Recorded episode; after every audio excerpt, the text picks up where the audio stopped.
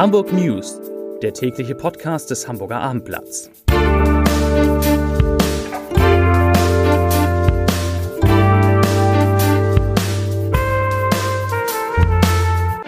Herzlich willkommen. Mein Name ist Lars Heider und heute geht es um die unterschiedlichen Wege, die Hamburg und Schleswig-Holstein künftig bei der Bekämpfung der Corona-Pandemie gehen. Weitere Themen.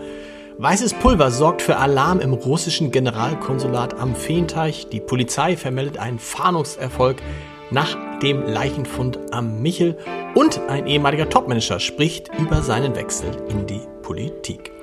Dazu gleich mehr. Zunächst aber wie immer die Top 3, die drei meistgelesenen Themen und Texte auf abendblatt.de. Auf Platz 3 Bezirksamt bremst Bergedorfer 24-Stunden-Supermarkt aus. Auf Platz 2 Toter am Michel, Hamburger Polizei nimmt Verdächtig fest. Und auf Platz 1 Pulveralarm, Beamte räumen russisches Generalkonsulat. Das waren die Top 3 auf abendblatt.de. Hamburg ist fest entschlossen, die sogenannte Hotspot-Regel einzuführen, nach der die derzeit geltenden Corona-Schutzmaßnahmen fortgeführt werden können. Ohne diese Schutzmaßnahmen sei laut Senat damit zu rechnen, dass sich die Infektionsdynamik weiter verstärke und sich eine Überlastung im Gesundheitswesen einstelle.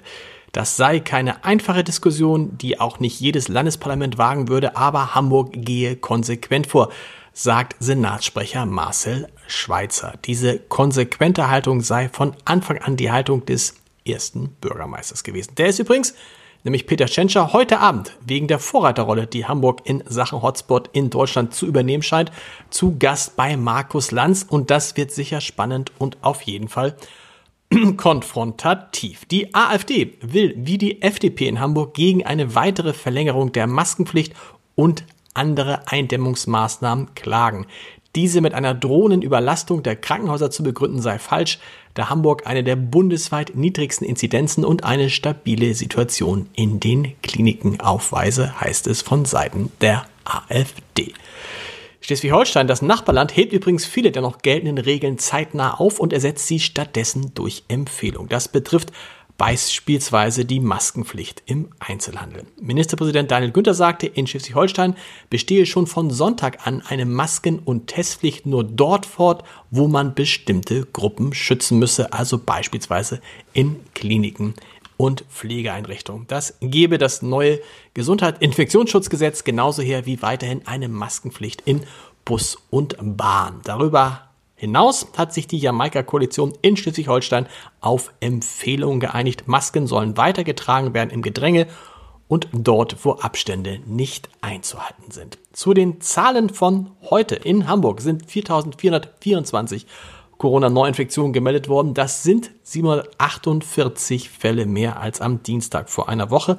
Und damit steigt die Inzidenz weiter an und liegt nun bei 1483,2. Aktuell werden in den Hamburger Krankenhäusern 505 Patienten mit Corona behandelt und damit deutlich mehr als noch vor dem Wochenende. Da waren es nämlich 465. 41 Personen sind so schwer erkrankt, dass sie intensivmedizinisch versorgt werden müssen. Diese Zahl wurde zuletzt mit 45 angegeben und ist somit, das ist doch erfreulich, gesunken.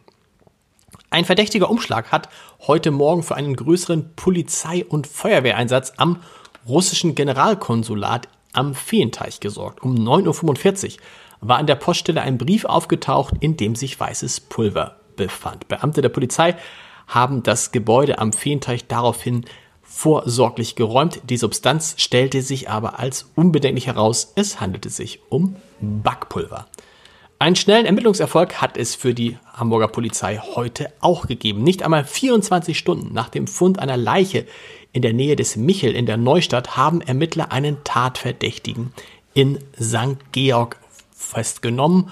Umfangreiche Ermittlungen hätten die Spezialisten der Mordkommission in enger Zusammenarbeit mit der Staatsanwaltschaft auf die Spur eines 46 Jahre alten Italieners geführt, heißt es. Zielfander nahmen den Verdächtigen in der Nacht zum Dienstag gegen 1.45 Uhr in einem Hotel in St. Georg fest.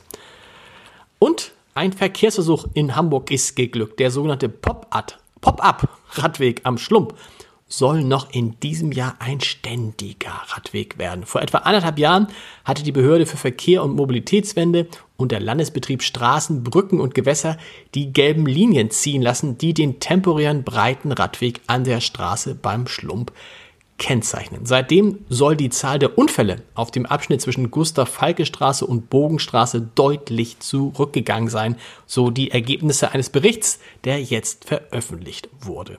Im Untersuchungszeitraum 2020-2021 wurden 10 Unfälle gezählt. Im Vergleichszeitraum 2019-2020 waren es mit 22 Unfällen mehr als doppelt so viele. Zum Podcast-Tipp des Tages. Bernd Buchholz hat gemacht, wovon viele Spitzenmanager sprechen. Einige träumen sogar davon. Er ist nach seiner Zeit als Vorstandsvorsitzender bei Gruner und Jahr in die Politik gegangen und hat dort eine zweite Karriere begonnen. Seit fünf Jahren ist er nun Wirtschaftsminister in Schleswig-Holstein, jetzt sogar Spitzenkandidat seiner Partei, der FDP, für die Landtagswahl im Mai. In unserer Reihe Entscheider treffen Heider spricht der 60-Jährige über seine zwei Leben als Manager und als Politiker. Das lohnt sich. Hören Sie mal rein unter www.abendblatt.de slash Entscheider. Bis morgen. Tschüss.